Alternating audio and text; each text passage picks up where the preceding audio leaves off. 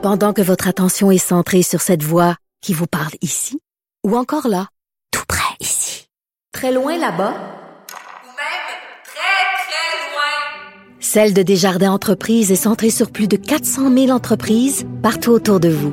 Depuis plus de 120 ans, nos équipes dédiées accompagnent les entrepreneurs d'ici à chaque étape pour qu'ils puissent rester centrés sur ce qui compte, la croissance de leur entreprise. Salut Jean-François. C'est parti d'une bonne idée, une idée noble, c'est-à-dire celle de, de voir l'école du futur, une école qui serait euh, davantage euh, stimulante pour euh, les jeunes. Ils pourraient davantage s'y épanouir. C'est le projet de l'ABécole. Mais là, on s'aperçoit qu'on commence à mettre beaucoup d'argent là-dedans. Les valves sont ouvertes, là, vraiment, là. The sky is the limit. Alors, on rappelle ça, hein, on avait demandé à Pierre Thibault, l'architecte, excellent architecte, Pierre Lavoie, Monsieur Cube, Monsieur Sport, et Ricardo Larrivée, Monsieur Cuisine, d'imaginer l'école du futur. Et là, euh, euh, Jean-François en avait dit, ça, on va créer ces sept écoles finalement au Québec, sept écoles qu'on va rénover, et on va dire ça va être les écoles les plus admirées au monde. Déjà ça, j'ai de la misère. Pourquoi se péter bretelles de même? Pourquoi péter plus haut que le trou? Veux dire, on est au Québec, là. On n'est pas, là, un pays super riche, là. On n'est même pas un pays, on est une province.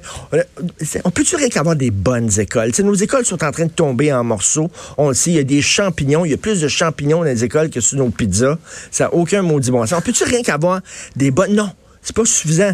Nous autres, on est au Québec on va avoir les meilleures écoles du monde, les écoles les plus admirées au monde. Déjà, je trouvais que c'était très ambitieux, mais là, on apprend que les coûts ont totalement augmenté. Euh, avant même la première pelletée de terre, les budgets ont bondi de 158 euh, Il y a eu des retards. Évidemment, ça va être en retard. Est-ce que vous êtes vraiment surpris, là?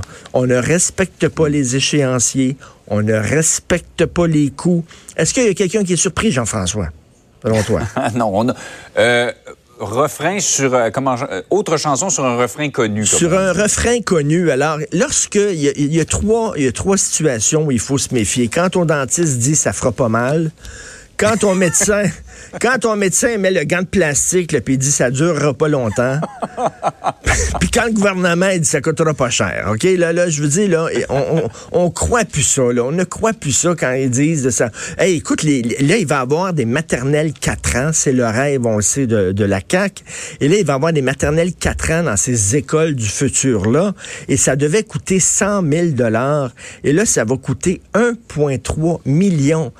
Hey, 100 000. 13 fois plus. Écoute, 1,3 million. N'importe qui dans une entreprise privée, le, mettons, le, ta job dans une entreprise privée, c'est justement de faire des budgets. Et tu te plantes constamment comme ça. Je peux te dire que tu perds ta job demain matin. Alors, c'est constant. Mm -hmm. Au gouvernement, c'est toujours, on défonce les budgets, on défonce les échéanciers. Donc, ça partait, comme tu le disais, d'une belle idée. Puis, ça nous ramène à la discussion qu'on a eue hier sur les CHSLD, Jean-François, les nouveaux CHSLD.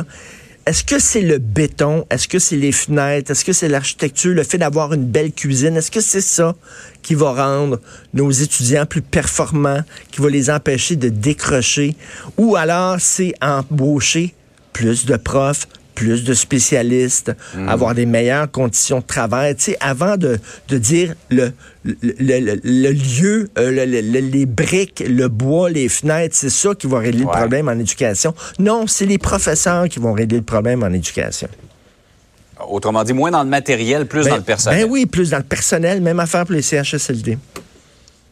Hey Richard, euh, j'ai hâte de voir où ça va nous mener tout ça. Mais tu voulais revenir ce matin sur cette énigmatique photo commise sur Twitter de Donald Trump. On va la voir. Donald Trump faut... avec le corps de Rocky Balboa. Jean-François, Jean est-ce est que tu penses que c'est son corps, c'est un Photoshop? Moi, d'après moi, c'est un Photoshop. J'ai un doute.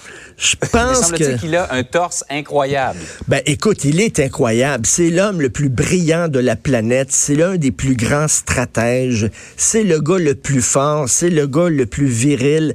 Est-ce que que l'imbécilité est une cause de destitution? Je sais que la corruption est une cause de destitution. Je sais que le mensonge aussi. Demander Ouais. à un gouvernement euh, de saloper la réputation de ton adversaire politique est une cause de destitution. Mais si l'imbécilité est une cause de destitution, on lui monte la porte tout de suite. Alors, il est toujours en train. Tu te souviens avec Kim, euh, avec la, la Corée du Nord qui était là, mes missiles sont plus Ouais. gros que le tien, mon bouton Ah, rouge est plus gros que le tien. Et moi, quand je regarde des, quand je regarde des gars qui veulent tout le temps montrer leur virilité, je suis désolé, mais j'ai une phrase dans la Pose tête. questions, hein. Grosse corvette, petite coquette. C'est ça que j'ai dans la tête. Puis ça me fait penser, tu sais, il est fasciné par les dictateurs. Euh, euh, euh, et tous les dictateurs partagent cette fascination-là, cette obsession de la force physique, de la virilité. Regardez Ouais. Poutine, il est tout le temps en chest. ben oui. Il est toujours en chest-bras. Tout le temps, là. Il y a toujours des photos de lui torse nu sur des tanks avec un gros canon entre les jambes.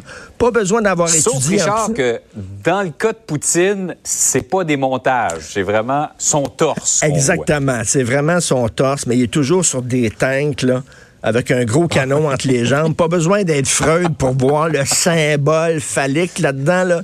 Il est toujours sur un cheval musclé, sur un étalon, Poutine et tout ça. Il a une fascination pour les dictateurs qui ont énormément de pouvoir, qui ont une virilité et tout ça.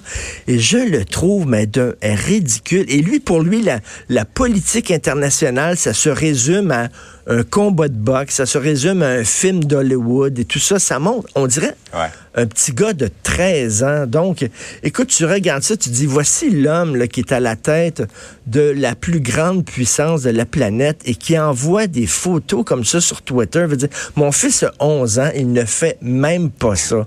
Donc, je voulais seulement parler, vider mon sac là-dessus, là, mais c'est, c'est vraiment, je trouve, euh, avec lui, tu n'es jamais surpris. C'est toujours plus surréaliste Ouais. que ce que tu penser. On attend la prochaine, Tout effectivement. à fait. Merci, Richard. Merci, salut. Bonne journée. Bonne journée.